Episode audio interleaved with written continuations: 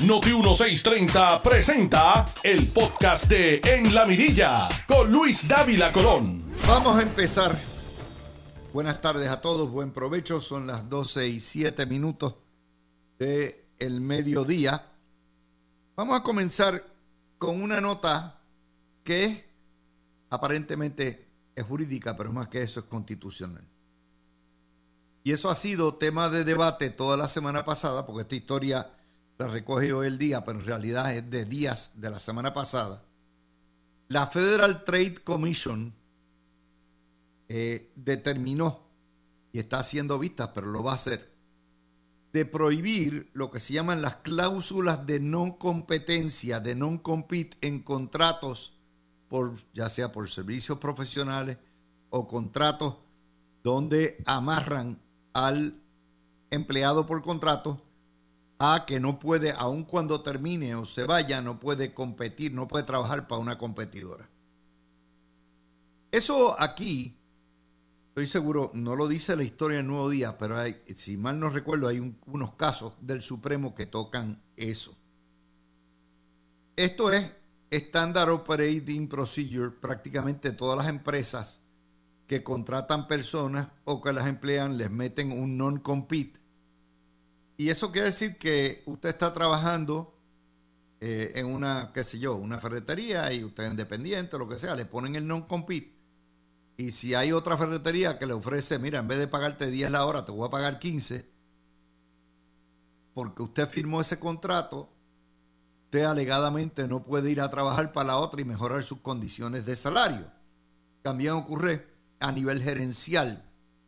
Ocurre en muchos aspectos.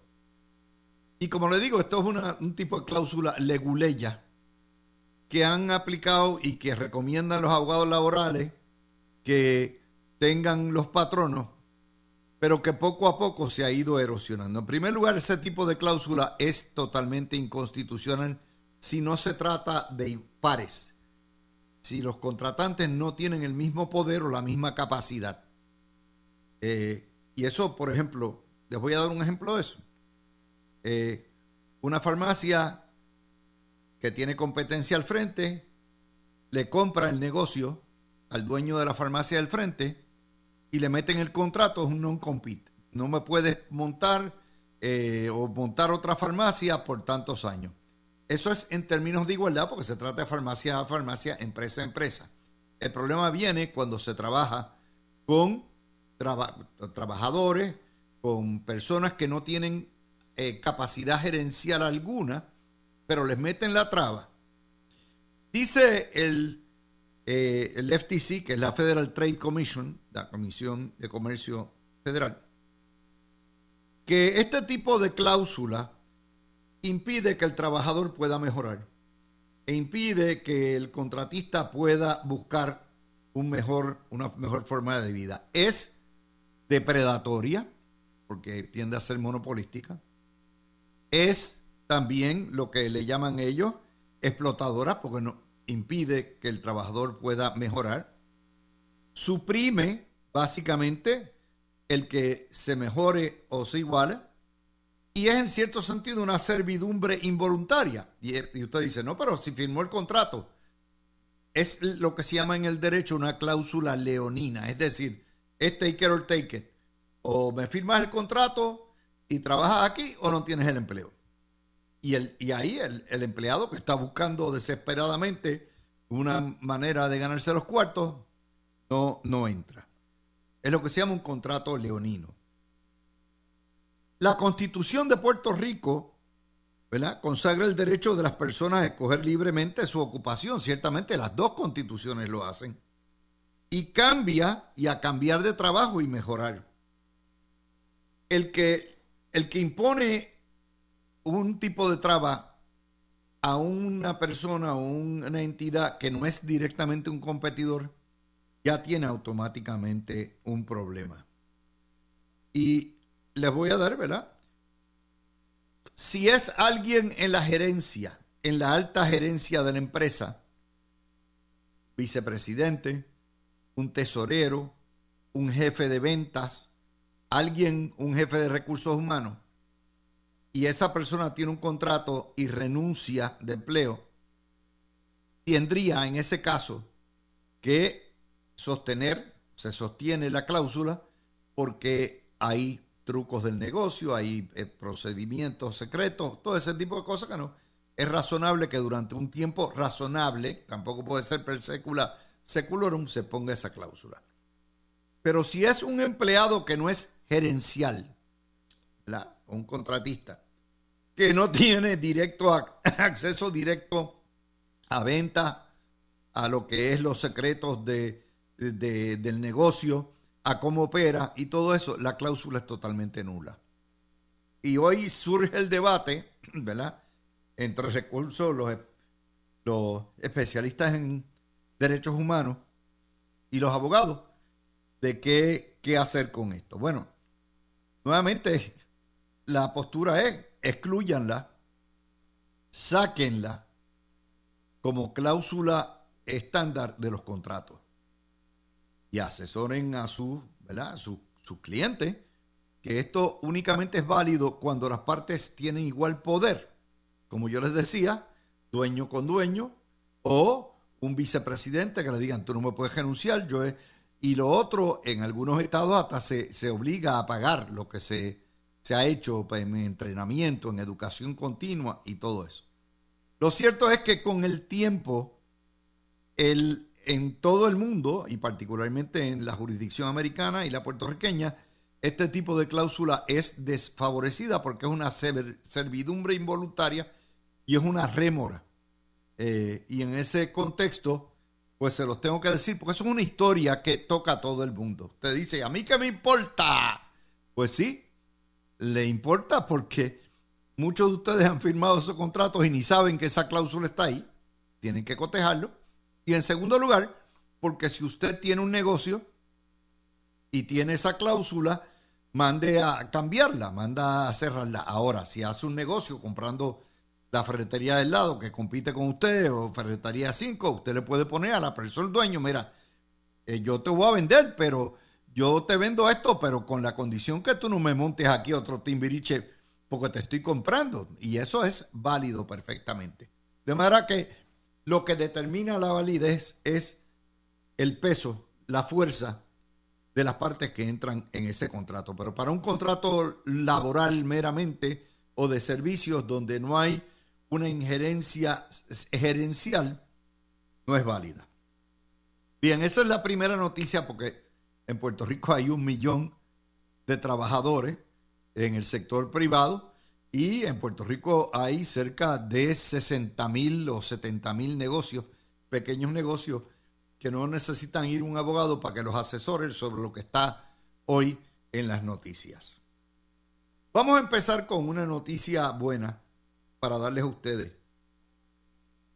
Finalmente, después de casi cuatro décadas, el gobierno asignó de fondos federales 540 millones, sin contar lo que aporta el local, son cerca de 600 millones, para terminar los tramos de la PR 10 de Ponce a Arecibo. Es la única carretera. Puerto Rico tiene un cinturón, que es la carretera 1, 2 y 3. Y tiene también una carretera que va del norte al sur, que es la PR-52, el famoso expreso Luis Aferré. Pero si usted se, se mueve una hora hacia el oeste y usted quiere ir al sur, tiene que ir a San Juan. Si usted vive en Atillo, vive, tiene que ir a San Juan o irse por Mayagüez y darle la vuelta a la isla. La PR-10 es indispensable no solamente para Utuado, para Ciales, para todos los municipios que están en la cordillera. Hay 22 municipios en la cordillera. Esos 22 municipios son lo que se llama, junto con los pueblos del litoral sur, el Puerto Rico abandonado. Usted va y va a ver decenas de casas abandonadas, de negocios cerrados, porque la gente o se ha ido de Puerto Rico o se ha ido a la zona metropolitana. Y uno de los problemas grandes que han tenido es la, la inex, lo, lo, que es inaccesible, lo difícil. De hecho, hay pueblos que lo que tienen es par de carretera y cuando llega el huracán vienen los derrumbes y se quedan aislados completamente, no hay manera de llegar a ellos. La vía 10 provee ese tipo de transportación a media isla para que usted se pueda poner de norte a sur en menos de una hora, una hora y pico, como debe ser. Pero como les decía, eso es esencial para los pueblitos del medio, es echarle vida. De hecho, yo hay que felicitar al, gobernador que hizo esto. Eh, falta todavía completar el otro trayecto es convertir la PR2 de Atillo hasta Aguadilla, preferiblemente ampliarla también hasta, hasta Mayagüez, en un expreso. Eso requiere más dinero. Pero si algo aprendimos de los años 90, cuando Pedro Rosselló trató de, hizo la, la PR 66, eh, que los ambientalistas y los periódicos como El Nuevo Día se opusieron a que se completara ese expreso hasta Fajardo. Como resultado de eso, se echaron los mitad de Río Grande, que es el pueblo, uno de los pueblos más largos en términos para pasar. Se fastidió el desarrollo de hoteles y de turismo en Luquillo, en Fajardo, en Ceiba. Y ese es el otro que falta. Vamos a ver, porque eso va a costar mucho más que los 500 millones que, que sale en convertir la PR3 de donde muere la ruta 66 hasta Fajardo. Este año va a iniciar la construcción del tramo final, que en realidad son como cuatro o cinco tramos. Son siete kilómetros, o sea, cuatro millas, pero óigame, óigame, tiene más de 20 puentes. Si usted cree que el atirantado era grande, 20 puentes. Cuestión de que usted se pueda meter desde Ponce, Arecibo, tiene que pasar por la cordillera y las hay. De hecho, una obra de esta naturaleza, la más grande que se había hecho es lo que hizo don Luis Ferré y Raymond Watson, que en paz descanse, con lo que es el expreso, eh, la 52, el expreso Luis Ferré. Así que ya saben eso, va a tomar cinco años en términos de cobrar peaje por ahora. Recuerden que tarde o temprano, claro, esto no va a estar listo hasta dentro de cinco años, pero tarde o temprano la mayoría de las carreteras en Puerto Rico van a tener su administración para que le den mantenimiento, van a tener que ser privatizadas. La experiencia con Metropista, tanto en la 22 como en la 5, ha sido excelente. Ha sido muy buena, se mantiene ahí. Usted paga el peaje y lo paga con gusto porque sabe que hay mantenimiento, contrario a obras públicas y carreteras que no importa el gobierno, esas son dos empresas que son un desastre. Como único yo he visto correr bien el Departamento de Obras Públicas es cuando lo corría eh, el ingeniero Ortiz, Hermenegildo, o cuando lo corrió Carlos Pesquera. Fuera de eso, no, claro, antes de eso, pues cuando estaba Raymond Watson en carretera, era otro cuarto de hora, pero ya se perdió. Así que eh, hoy empiezo con buenas noticias, porque me parece a mí que esto de estar que, que, te, que, que, te, que, que, te, que criticando a todo ningún lado, nosotros tenemos que poner las verdes y las maduras y en los medios tenemos que ser responsables en cuanto a esto. Hay otra nota que quiero comentar que vale la pena y es una nota que tira Noticel donde dice sin apoyo gubernamental, propuesta para crear un plan de salud nacional, no es nacional, es universal, pero en Noticel nos empujan la República, como en todos los medios, por ojo, nariz y boca. Es un plan de salud universal. ¿Qué es eso? Eso es que el gobierno le da y le garantiza la salud y ofrece una tarjeta a cambio de deducibles grisorios a los 3.2 millones de ciudadanos que hay en Puerto Rico. Les tengo que recordar que nosotros tenemos una salud semi-socialista.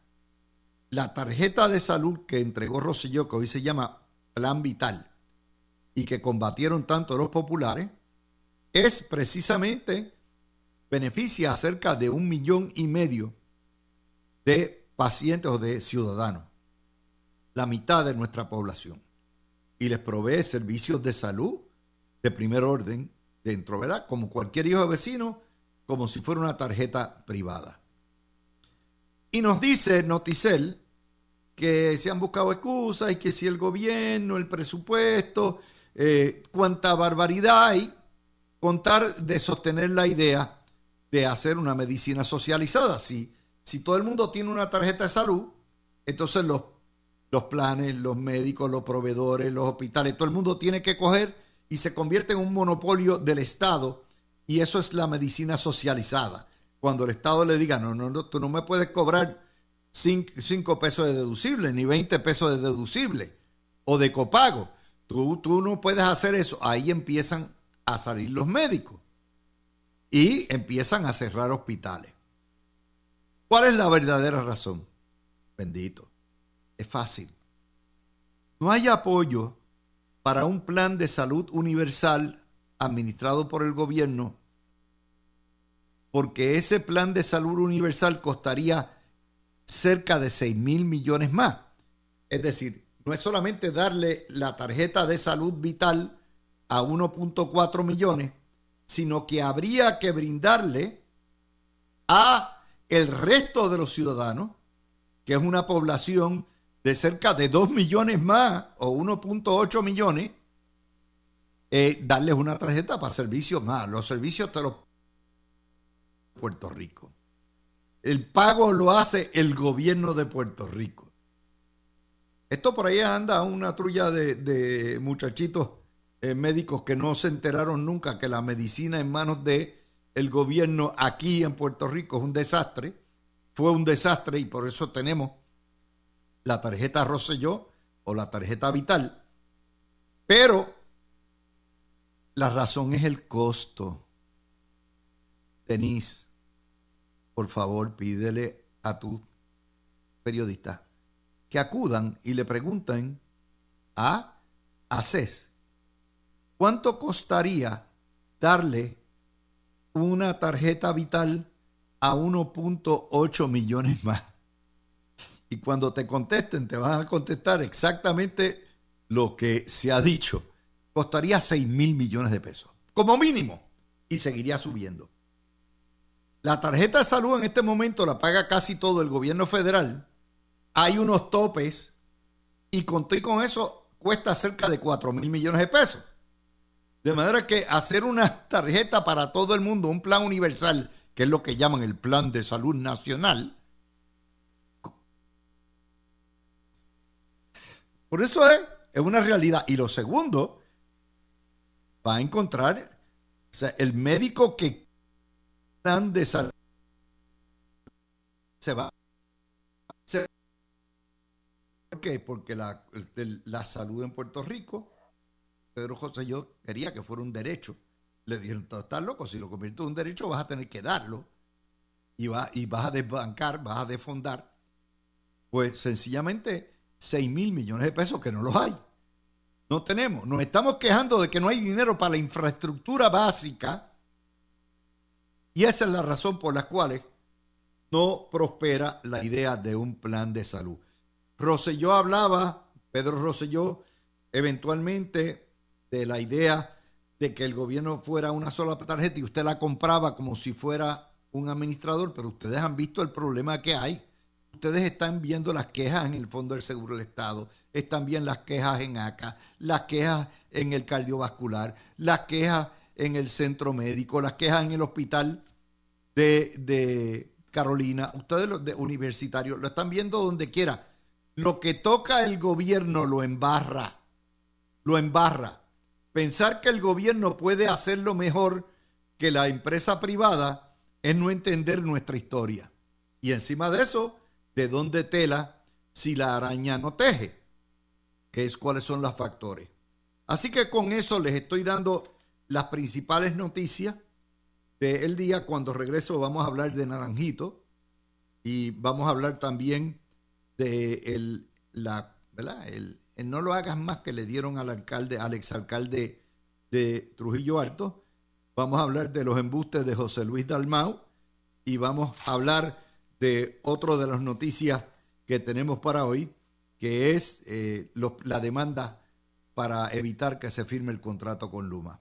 Hacemos la pausa y regresamos con Denis Lebrón. Tú escuchas el podcast de En la Mirilla con Luis Dávila Colón por Noti 1630. Vamos a hablar un poquitito de el tema que está caliente y la verdad que es honesto la manera en que el Nuevo Día ha trabajado el tema y la prensa del puente atirantado de Naranjito. Eso es un puente que estaba en diseño por décadas. Los naranjiteños saben exactamente. En Naranjito es un pueblo pegado a, un monte bastante aislado, aunque queda cerca de Bayamón, eh, por, porque las carreteras son, eran terribles. Y se habló de ese puente sustituyendo el viejo. Yo recuerdo que desde los 70 se hablaba de Naranjito, el puente, como se hablaba del conector en Sidra que si la mató. Y otros, de nuevo, y los sidreños cogieron. Siempre el Partido Popular ha tenido a Sidra en el piso y entonces construyen y meten, eh, siguen votando populares, particularmente Naranjito. el diseño y la eh, que se le otorga a las piedras construction eh, se hace durante la época de Sila Calderón y se comienza durante la época de Sila Calderón. Una de las críticas más grandes que ha tenido eh, el Departamento de Obras Públicas y Carreteras es lo, poco que inspeccionan y fiscalizan las construcciones que otorgan. Y tomó casi 5 o 6 años hacer el puente. En el año 18 todavía faltaban unas partes por completar y el caníbal que estaba ya acusado federalmente, empezó a fastidiar, fastidiar, porque él quería esos votos para ganar, para ver si no cogía la pela de 230 mil votos que le dio Fortuño y fuerza la apertura. La construcción del puente en su mayoría se hizo bajo la época de Aníbal Acevedo Vila. Y no es hasta después que empieza el puente a usarse en el 2009, bajo Fortuño, que se encuentran una serie de desperfectos estructurales. Hoy sale que metieron hasta cartón de relleno. ¿Cuánta La cuestión es que a los años, pocos años de empezar el puente, ustedes recordarán, lo tuvieron que cejar, entonces lo limitaron a un solo carril y ahora encima de eso está, tiene unos problemas estructurales serios. El puente, el puente costó hace millones de dólares y eh, nada más se necesitan 25 millones de dólares. El juego aquí es que el nuevo día plantea esto sin pedir referencia alguna ni exigir cuenta alguna a los dos gobernantes que son responsables de ese puente. Tanto a Sila Calderón, que hizo las especificaciones y comenzó la construcción, y Aníbal Acevedo que, cuya incumbencia terminó el puente. ¿Y por qué no lo hacen en gran sentido? Porque son dioses de un dios menor. La prensa ni tan siquiera los toca, y a, menos Aníbal, que es miembro de la clase periodística ahora, porque tiene licencia de analista en el canal 11 y no lo tocan. Pero el problema no es echarle la culpa ni a Pierluisi, que no tuvo nada que ver, ni los Rosselló, que no tuvieron nada que ver con eso. De hecho, hay que recordar varias cosas. Cuando Roselló trató de hacer grandes estructuras, el Partido Popular quería demolerlas todas. El superacueducto, el choliseo, el eh, tren urbano, el, todo lo que es el Parque del Milenio, todo eso, el Partido Popular toda la vida ha sido una rémora.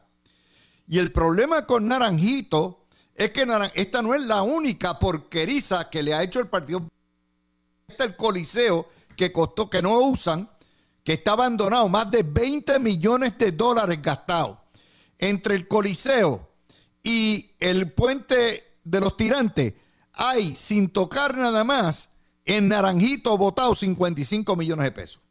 Pero eso no lo dicen, no lo hablan. Y a quien tienen que preguntarle esto no es solamente a Aníbal Acevedo Vilá y a Sila Calderón.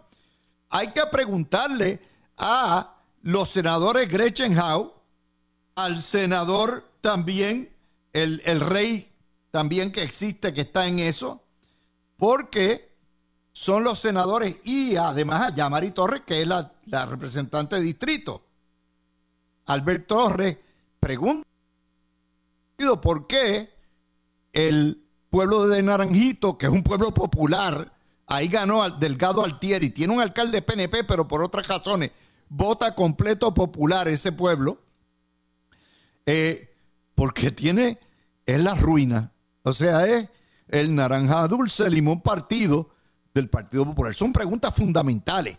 ¿Quién dona? ¿Quién supervisó? ¿Por qué no lo hicieron? Ah, pero como son populares y son los dioses de esta tierra y la cochina prensa puertorriqueña no toca a los populares, ahí está. Denis Lebrón, empiezo contigo.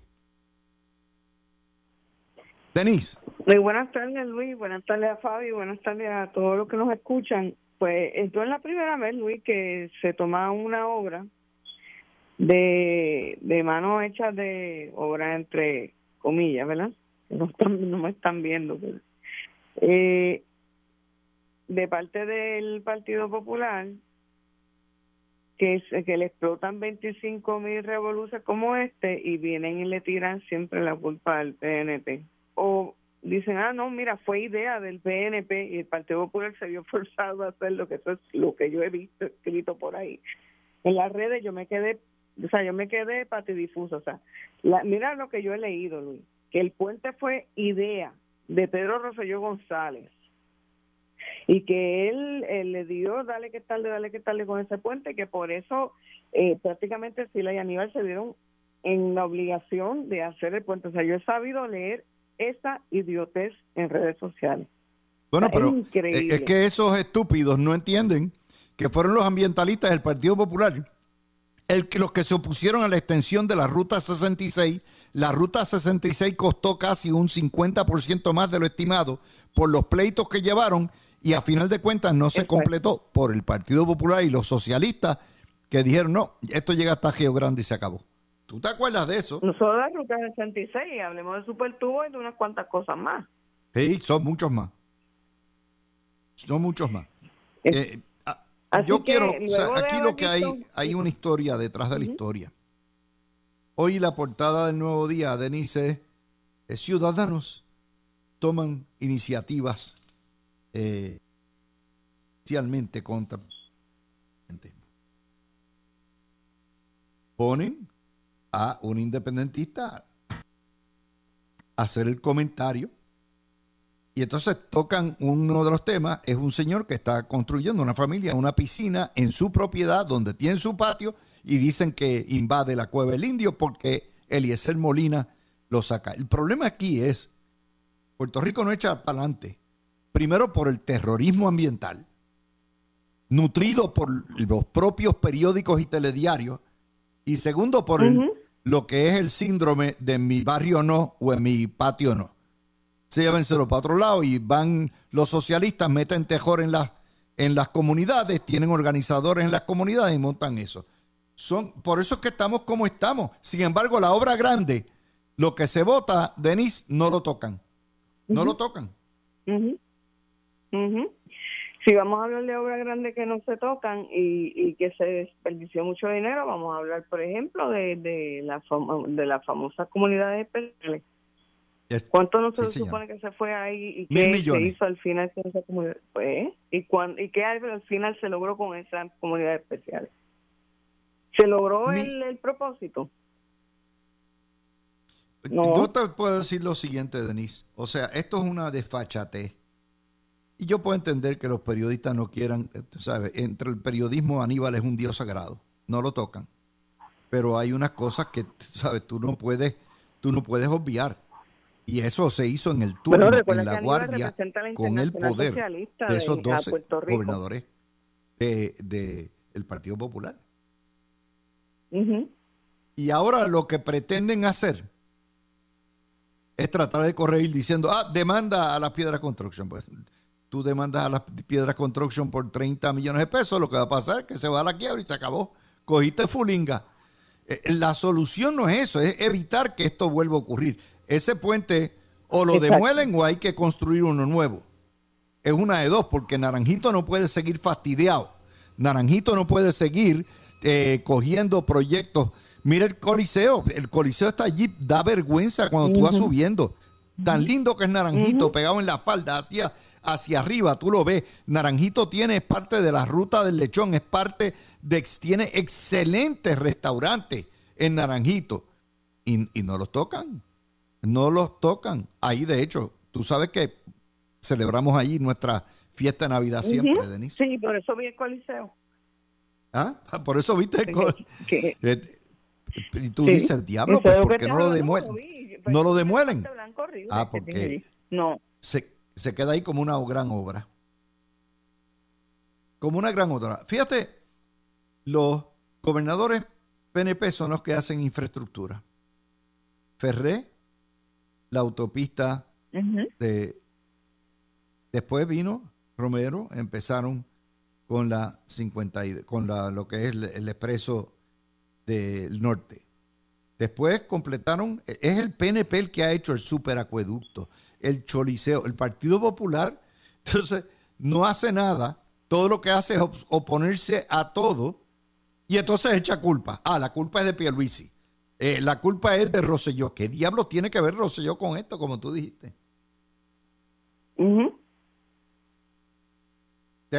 Que a lo mejor en un momento dado, no sé, porque yo recuerdo haberlo leído, que a lo mejor en un momento dado él llegó a hablar de la idea de un puente en Naranjito, eso podría ser.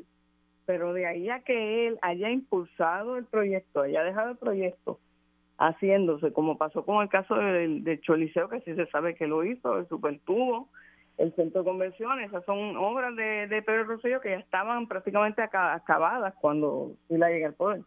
La última gran obra que hizo el Partido Popular de infraestructura fue el puente Moscoso, que fue con Hernández Colón, tú lo sabes. Eso fue prácticamente, yo no recuerdo otro, Sila, ¿qué tú recuerdas que haya hecho Sila? Nada, explotar comunidades especiales. ¿Qué hizo el caníbal?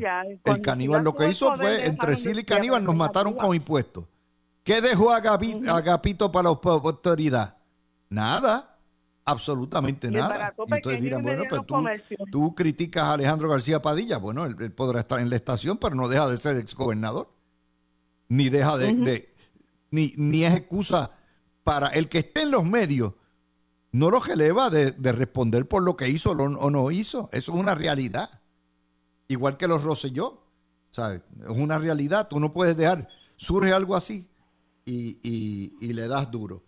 Eh, también te tengo otra nota. Tuviste que, que los presidentes legislativos demandando para impedir el contrato de, es increíble esta, esta cuestión, el contrato de Luma. ¿Qué te parece? Los presidentes legislativos demandando para... Ah, está bien, la, ya tú sabrás lo que va a hacer la Junta de y la juez Swain también, porque es que eh, eh, Luma no está ahí, pues es que la, gente tiene que entender, Luis, y se lo tenemos que recordar. Porque acuérdate, cada vez que estamos hablando aquí, alguien nuevo nos está escuchando y además hay datos que podemos dar que aunque nosotros creamos que todo el mundo lo sabe, o ya lo sabe, no lo sabe, no lo entiende bien. Luma fue traído por la Junta con el aval de la juez Swain. No es idea de Pierluisi. Pierluisi no escogió a Luma, si me gustó Luma, ya fui, hice, hice bregué con Luma, hablé con fulano, con Sutano, pensé que me gustó. El contrato ya estaba otorgado cuando, cuando llegó Pierluisi. Correcto, es, eso fue de, eso fue destinado por la Junta de Control Fiscal y hay que explicarle a la gente que la Junta de Control Fiscal está por encima de lo que pueda determinar el gobernador. ¿Por qué? Porque está, ¿sabes por qué hay que explicárselo? Porque está en la, la prensa como tú dices, diciendo lo que no es siempre, diciendo que Pierluisi es el que tiene la culpa, que Pierluisi trajo a Luma, que Pierluisi propuso a Luma, que Pierluisi este, impuso a Luma. No, eso fue la justa. Por eso, pero como lo repiten tantas veces, el embuste se convierte en verdad. Esa es la tragedia de Puerto Rico. Exactamente, por eso tenemos que contrarrestarlo. Pues la realidad es que Luma está ahí porque este, la Junta lo, lo impuso ¿Y qué es lo que quiero explicarles a ustedes con esto? Bueno, que los presidentes camerales tendrán poco o ningún éxito ahí. Suerte con eso para los presidentes camerales. porque es que la realidad es que esto no, no es idea de, esto no es una cuestión del, del gobierno acá, del gobierno estatal, no, todo esto federal, el contrato Luma lo da la Junta. Además, como ellos piensan en contra de, la Junta. No tienen injerencia sobre ese tema. Es un contrato que se otorga porque es a nivel por virtud federal eh, y en una agencia que viene obligada a otorgarla, que es energía eléctrica. E, es, una, e, es, demencial toda esta propaganda, trabajar todos los días, yo te lo digo, Denise. Yo paso horas oyendo radio y, leyendo los periódicos de Puerto Rico. Y todos los días se hace más empinada y más difícil. Son tantos los bulos las media informaciones, todo, o sea, te dejan información básica afuera. Eh, yo te dije el, ejemplo de esa historia Noticel, que coge las vistas públicas y la razón por la cual no hay un sistema de salud universal en Puerto Rico es por el costo, porque nos desfondaríamos, tendríamos que entregarle el presupuesto completo a pagar. Y con y con eso, la otra solución es yo quiero en vez de tener teniendo que bregar como tienen que bregar muchas veces con el fondo, con, con una entidad estatal para que les pague. Para que les pague. El gobierno es como el crimen, no paga. Siempre es así, no importa el partido que, tengan. Tú sabes que eso ha sido así. Bueno, Denis, gracias por estar conmigo en el día de hoy. Hoy Fabiola está en cita médica Así que gracias por acompañarme. Mis amigos, son las 12 y 54 minutos de la tarde. Tú escuchaste el podcast de En la Mirilla con Luis Dávila Colón en Noti 1630.